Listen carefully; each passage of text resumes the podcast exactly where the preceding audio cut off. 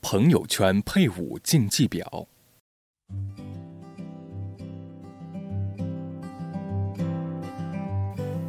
我现实中的朋友圈常在一起的大约三十个人，把偶然来客串的朋友算上，大概有一百人。人多了，各种不和谐关系就出现了。甲和乙曾是恋人，俩人因为各种混沌不明的因素分了手，从此成了仇人，一见面就跟乌眼鸡似的。丙和丁同追过一个女神，一个追到了，另一个没有，他们从此发毒誓不再见面。见面就砍死他。作为朋友圈里资深和事佬，又是一把年纪，我好歹有点薄面。好多小朋友都是在他们还在上学的时候就认识的，实在有资格说是看着长大的。我才不跟他们客气，要一起去旅行了，听这个说那个要去，立刻表示有事去不了。不急，先去找男方，发表一通以。你还是个男人吗？为主题的臭骂，再往屁股上踹一脚，胳膊往肩膀上一搂，直接拉出门去。对女方拉拉他们的头发，把包往他们手里一塞，毫无逻辑地说：“咱唾弃他，鄙视他，穿好看点儿，给他看看你现在精神着呢。”哎呀，走吧走吧。结果就会出现这种场面：烧烤的时候，一个人面无表情望着空气，没有称谓地说：“把孜然给我。”另一个狠狠地把瓶子塞了过去，或者是才过九点就有人站起来，像被放逐的屈原那样悲愤地走到门跟前，缓缓地说：“明天还有事儿，我先走了。”哥，明天是腊月二十三呢，你忙啥？你是灶王爷吗？强扭的瓜不甜。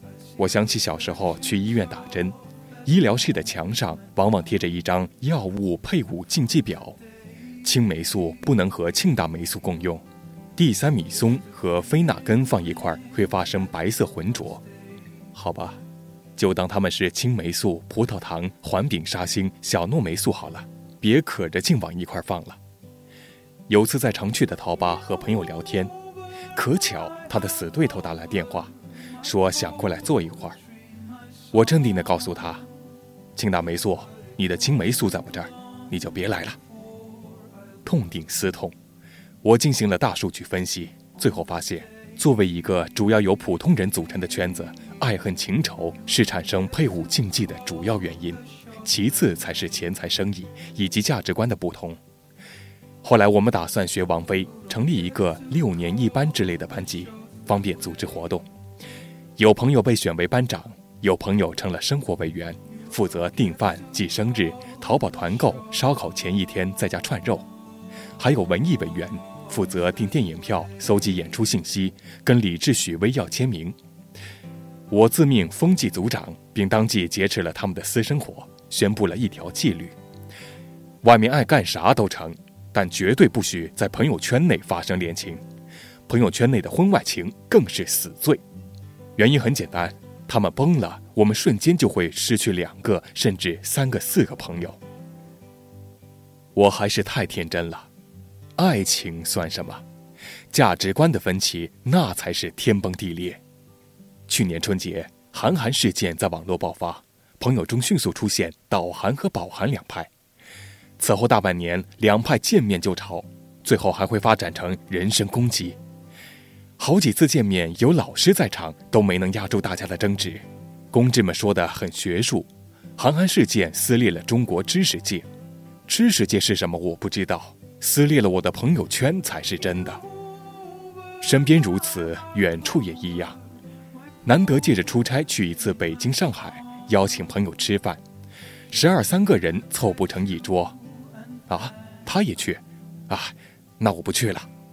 知情的朋友分析了原因：A 和 B 是情敌，C 和 D 在中医问题上有分歧，E 和 F 是左派和右派，G 和 H 分属诗歌界的这帮那帮。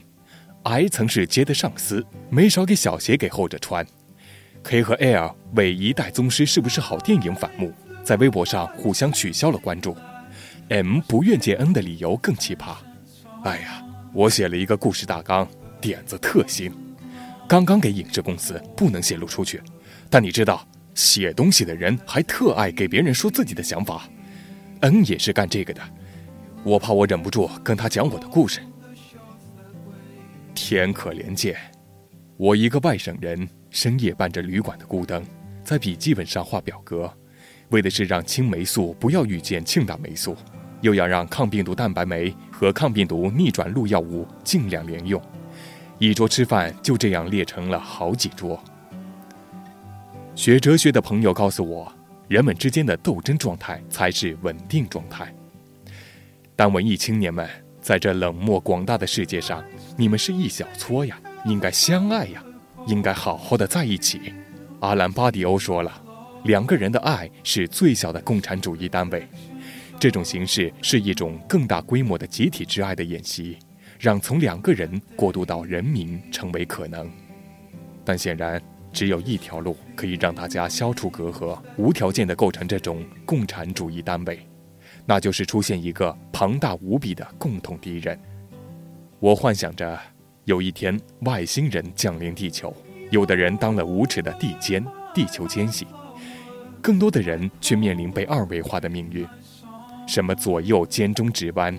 都得悲壮地望向天空，在外星舰队总指挥官按下按钮前互相表白。哎呀，对不起，我曾为唐慧案、季中心案骂过你傻叉，哎，我对不起你。哎，趁着还有信号，咱们重新加上，互相点个赞吧。You don't get to call the.